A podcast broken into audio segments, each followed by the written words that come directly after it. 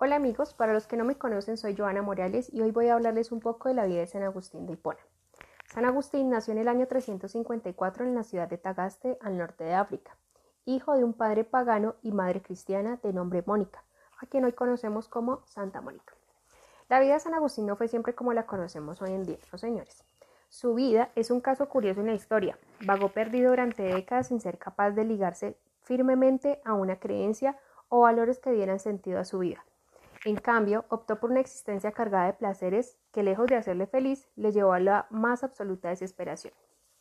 Agustín se educó como retórico en las ciudades norteafricanas de Tagaste, Madaura y Cartago.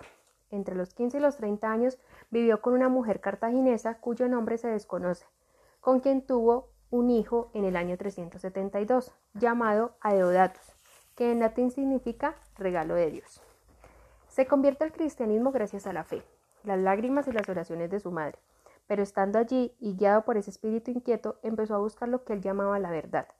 Por ello, siguió varias corrientes filosóficas que a la final no llenaron sus expectativas, hasta que conoció a Ambrosio, un obispo de Roma quien influyó de manera positiva en él.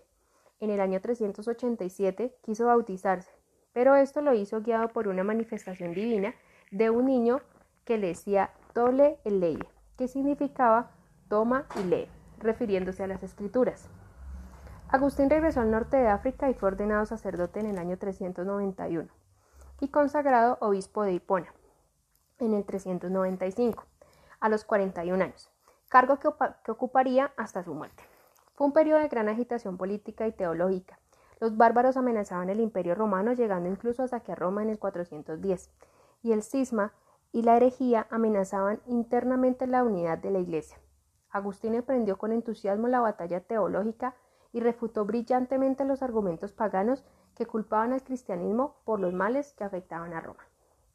En su teología, los hombres y las mujeres son salvados por el don de la gracia divina. Contra el maniqueísmo, defendió con energía el papel del libre albedrío en unión con la gracia. Agustín murió en Hipona el 28 de agosto del año 430 y hoy en día celebramos su fecha o su conmemoración el 28 de agosto.